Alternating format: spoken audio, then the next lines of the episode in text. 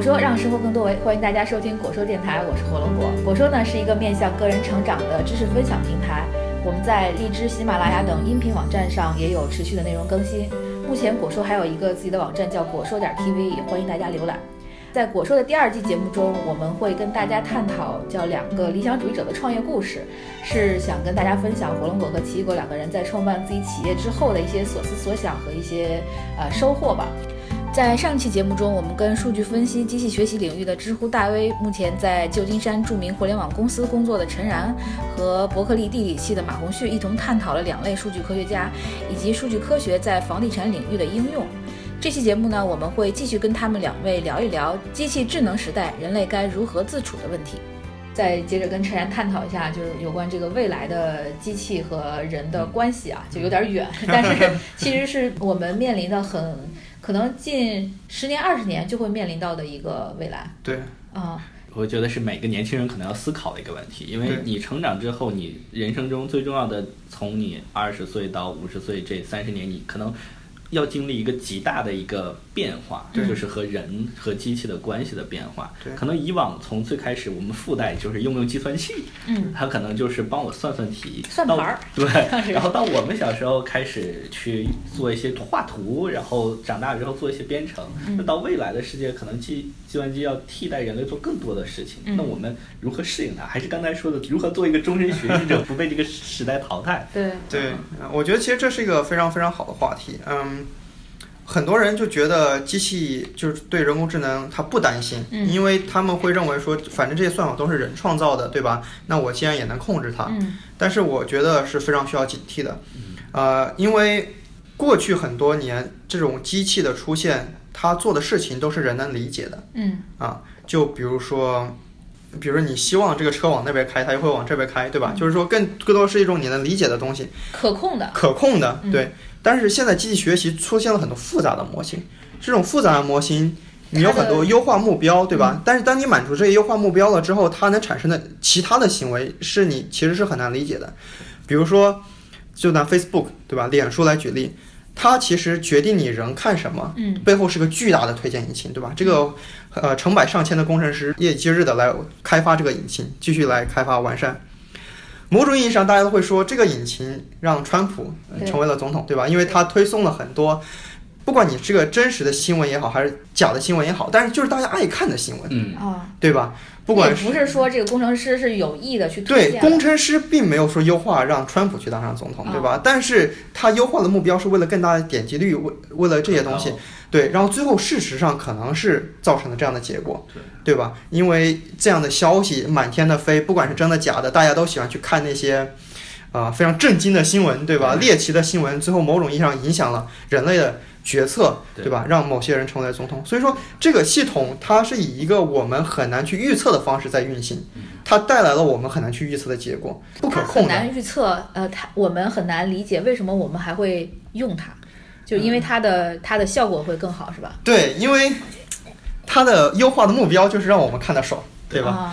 对，某种意义上就是说，正是因为我们想看很爽的东西，嗯，导致了一些可能悲剧的或者说不好的事情可能会发生。是的，是的，对，就是像现在很多的新闻系统，它会根据你以往愿意看的新闻，给你推荐相关的新闻。但其实会 对今日头条，但它其实会很严重的分裂人类。就比如说，我是一个民主党。那我可能看到所有信息全都在讲民主党的好，所以我就没法理解为什么会有人相信共和党好。嗯，对。那其实让这个社会就完全分裂开了。那举中国的例子，就比如说你一直觉得政府会有一些问题，你愿意去点那些可能受到了一些危害的一些新闻啊，比如说这个这个山区被掳走的妇女啊，然后或者一些社会的动荡或者这些激烈碰撞的东西，那你就会越来越强化的阅读到相关的新闻，那你就永远看不到社会。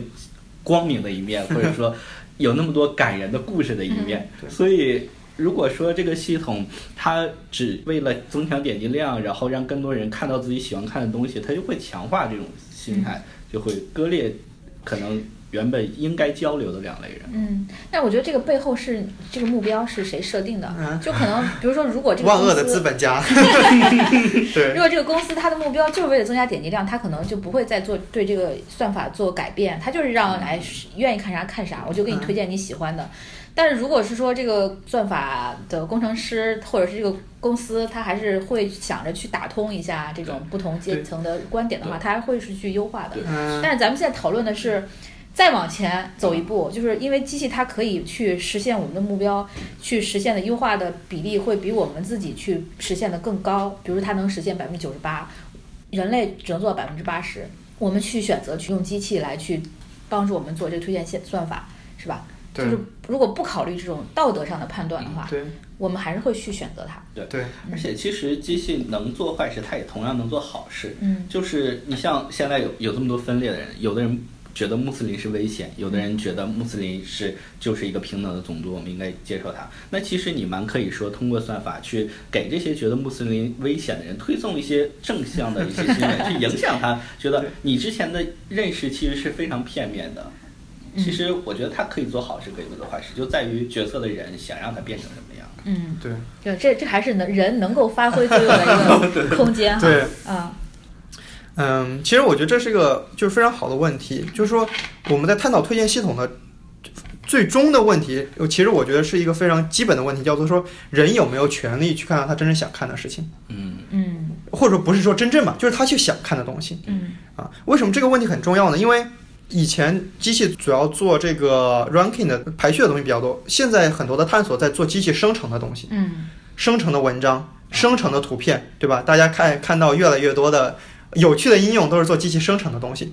所以某种意义上，如果机器能生成任何你想生成的东西的话，嗯那你究竟你看到你想要看的东西的这个权利究竟有多大？谁来规定什么东西是你不能看的，你能看的？因为机器任何东西可能都可以生成出来让你看，嗯对吧？嗯事实上，很多什么所谓的假新闻也是人创造出来，就是说，因为我知道有人想看这种假新闻，所以我就创造这种假新闻，对吧？嗯可能以后会有机器就在背后拼命的去创造这些假新闻，因为他知道有人想看，他就知道你想看，对吧？对，所以这个其实是它取悦了你。对啊对，你说他是好呢还是不好呢？对，他就是想让你看到你想看的东西嘛。嗯所以这个背后其实是一个需要大家来探讨和关注的东西。嗯啊，嗯、我也希望越来越多的人来关注，就是说思考我们怎么样来规范这种有机器参与的这种这种系统中啊，推荐。就对对，因为推荐系统已经无处不在了嘛。对，因为现在像我们上，比如像上 Facebook 或者上微信朋友圈，我们其实也不关心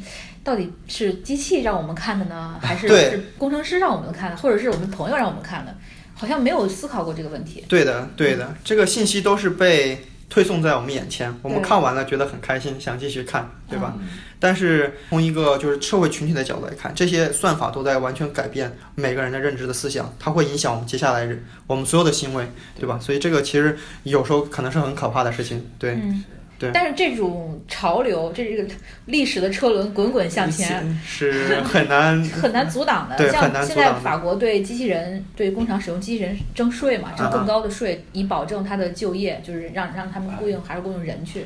对。其实也是在尝试去阻挠这个 生产力的提高，所谓的。对。啊，那未来的话，如果一旦机器比很多人他在做决策的时候都要强，甚至它能够取代很多专家，就通过它的机器学习，然后不断的去优化，然后它能够自己跟自己优化。你像李世石那个啊 AlphaGo，、他他是去学习了很多以后，他本来是人去输入信息，然后后来他就自己跟跟自自己下了棋，，对啊，他就能够去优化的进化，就不知道那个起点是什么时候临近的，就已经 过去了。对这种情况下，我们人怎么办？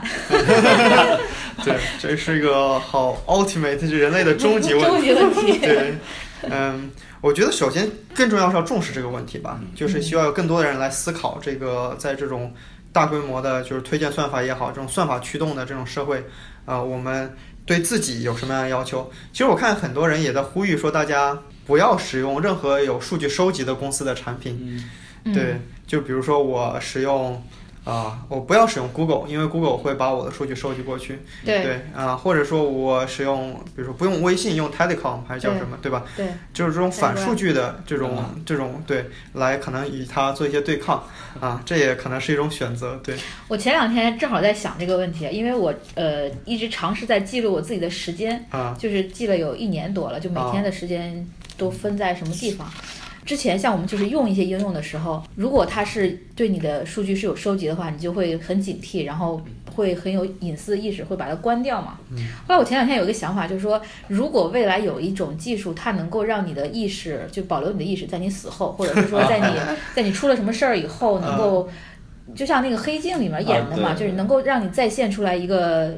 你你的那个状态是不是数据越多越好？就是你曾经上传的数据越多越好。相当于计算机之前已经学习了完整的你，然后在你肉体过时之后，还能模拟出一个精神的精你。神的你。哦，对这个可以，对这样的话，很多优秀的这个科学家、思想家，这个可以保留下来对人类的财富就留下来了。所以看你怎么看这个问题了。就是有有的时候，可能当你上传的数据多的时候，呃，机器可以帮助你去，它更了解你，他比你更了解你，他能够给你做一些推荐，你的个人助手会更强大。对。啊，这是好处。当然不好处就是容易被这些大公司或者政府部门利用。对，嗯，我觉得，嗯、我们现这一代还可能还稍微好点，我觉得下一代可能他从出生就开始对对，就是他们可能要面临一个很很大的一个世纪的抉择，就是说你要不要保护你自己的数据？如果你不，你如果你放弃了你数据的话，你可能在社会上寸步难行，嗯，因为现在所有的金融也好，对吧？征信对吧？国内保险保险全部是跟基于你所有的数据给你做的那个。如果你不把数据交给他们，你可能在现在的社会里面，你买不了好的房子，嗯，因为你没有办法证明你自己是个好人，对吧？对你也很难去好的学校，对吧？可能你工作也很难找好的，因为大家都不知道你是个什么样的人，对但是如果你一旦把你的数据都给他们了之后，你所有的决定某种意义上都不是你在做决定，都是让算法对 在指使，在说你可能可以去那个公司，可能可以去这样一个学校。对我觉得其实这是一个很艰难的决定，对，但是这个可能是要会发生的嗯。啊。就听那个《未来简史》那本书里面有在讲说，呃，找工作都不需要去面试了，直接就是把就两个个人助手，对去谈谈好了以后你适合，然后来吧。对或者甚至他说你可能因为有一些你自己都不了解你的特质，你不适合这个公司，他都能够发现。嗯，对，这个都 其实我一直都是积极的看待这个事情哈。其实我觉得它只不过是让这个社会变得更高效了。就原本可能很多人文的情怀的东西，在我们需要高效的时候就可以把它忽略掉了。嗯，以往我们面试的时候，其实想了解你这个人，你是什么样的人，你是否和我们公司文化相符，所以我们做了很多的面试，让很多人去跟你聊，然后去判断你怎么样。但是如果说你有足够的信息，我现在我的公司愿景就是这样，那你符不符合？你符合就来，不符合就去。那其实也算是让这个过程更高效。其实就相当于为什么高考？很多人诟病他一次考试他就决定终生，但是他是在这个体系里边最高效的一种筛选形式。对，问题就是说效率上去以后，我们时间用来干嘛？是吧？就我们人类的生终极意义，对人生不用用来浪费的嘛？现在我们没有机会浪费啊了，然后我们干嘛？人类的终极意义是什么？对，那就看这个机器推荐给你的一些 fake news。娱乐，娱乐娱乐至死，对。嗯，就是突然聊得很沉重啊！突然发现你作为一个人，你在这个世界上其实没有太多的作用。你在给一个，你在给一个大系统提供数据，嗯就像以往你在给整个人类的繁衍提供基因一样，你只不过是一个宿主，然后把你上一辈的基因传给下一代嗯。那你现在在这个社会上，你就是作为一个 data point，你做一个 sample，然后你给这个大系统提供哦，你这一类人，这一类成长背景的人会做什么样的决定？你有这种悲观吗。嗯，我我其实一直很悲观。啊，是吧？对但是我刚才听你讲，就说，呃，要做决策的时候，还是在围绕着用户，他他用户是最终做决策的那个人嘛，啊要让他去理解，就啊包括这个计算机出来一些算法以后。你还是要解释给他听，对是吧？在这个过程中是需要有人的，这个我还觉得还挺人文关怀的。呃，是吧？啊、因为我觉得非常悲观的是说，人类很难抵抗一种高频的快感。嗯，对，就比如说很多人会没事就想看手机，没事就想看手机，这是一个潜意识的东西。信息冲击，对，就是这是一个潜意识的，就是你看一下你觉得开心，你不看就觉得难过。但是你看一下你真的得到什么了没有？就说这是一个看完会难过呀，看完有的时候会难过。就是这个是就是你物理上控制的，就不是说你心理上我想看不，就是它是一个神经上对对，它是一个神经上控制的东西，就是你饿了你想吃东西一样，对吧？这是一个神经上控制的一个东西，就人类很难抵抵抗这个东西，成瘾。对，会成瘾。所以说你机器的不断优化，对吧？越来越多人会成瘾啊，会非非常非常的成瘾。然后你又把你所有的数据都给了他，对吧？所以他肯定只会更好的模型让你更成瘾。所以什么样的人能够被培训出，能够说明白，能够对抗这种成瘾，可能是是个非常重要的人类培训的东西。但这其实是反人类的，就是说它是反你物理的一种一种需求的一种东西，啊，或者是说是反效率的，就是说它它让你成瘾嘛，然后让。这个效率很高，但是你又克制自己去不成瘾。对，嗯，这个是很难的事情。对，或者阴谋论的来理解一下，可能这个就是一个政府来控制人类的一种行 行为，就是什么呢？我或者是一种筛选的机制吧，就是能自己控制到这个欲望的人，他可以呃有更多的资源去把自己提升为一个。呃，对社会有贡献人，但是你控制不住的，那你可能就被这个社会的体制所陷进泥潭中了。就是我每天给你看你喜欢的东西，你活得开开心心，然后去工作，然后被我们这个体制剥削一下就好了，就不要有什么额外的想法。做一个简单的。那说这个推迟满足感或者说控制欲望这件事情，在以后会更加重要，是吗？我觉得会吧。对啊，因为我觉得就是说。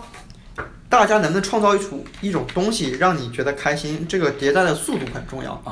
比如说吃饭，比如膨化食品，对吧？对。它可能经过几十年的迭代开发，终于有一天它找到了可能每个人就是都喜欢的一种口味，可能越来越多，他发现了啊。但是这个是需要速度、需要时间的。对。但电子产品不一样。对。电子产品它每天都在更新，这个算法每天都有人在不断的。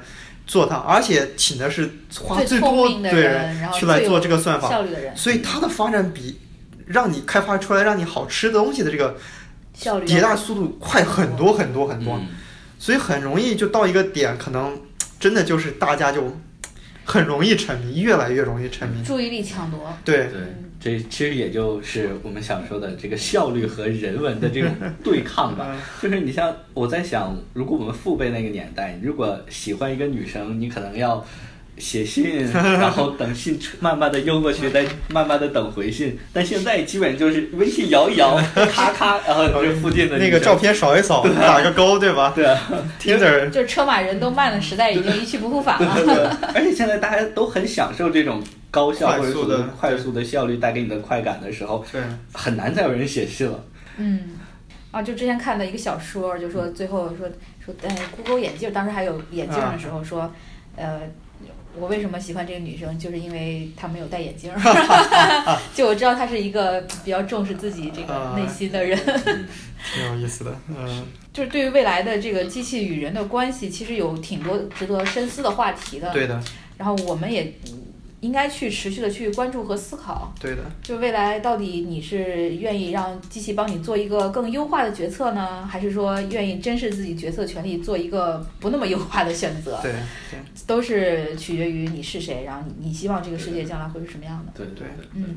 然后给这个还在思考要不要转 CS 的同学，对我说，我的意思是，就是我的想法是说，不管你要不要转计算机，你一定要学会使用计算机，对吧？嗯。就是你要学会编程的语言，因为，呃，你我们马上就是已经在一个人跟计算机共处的时代了，对吧？你要说他能听懂的话，嗯，就跟以前说要学英语要走向世界一样，对，你要跟机器听懂的话，其实写代码就是让。机器去听懂你在做什么，嗯，这个是世界上最强大的工具，你必须要能跟它沟通，对吧？使用它，你才能让自己变得更强有力啊！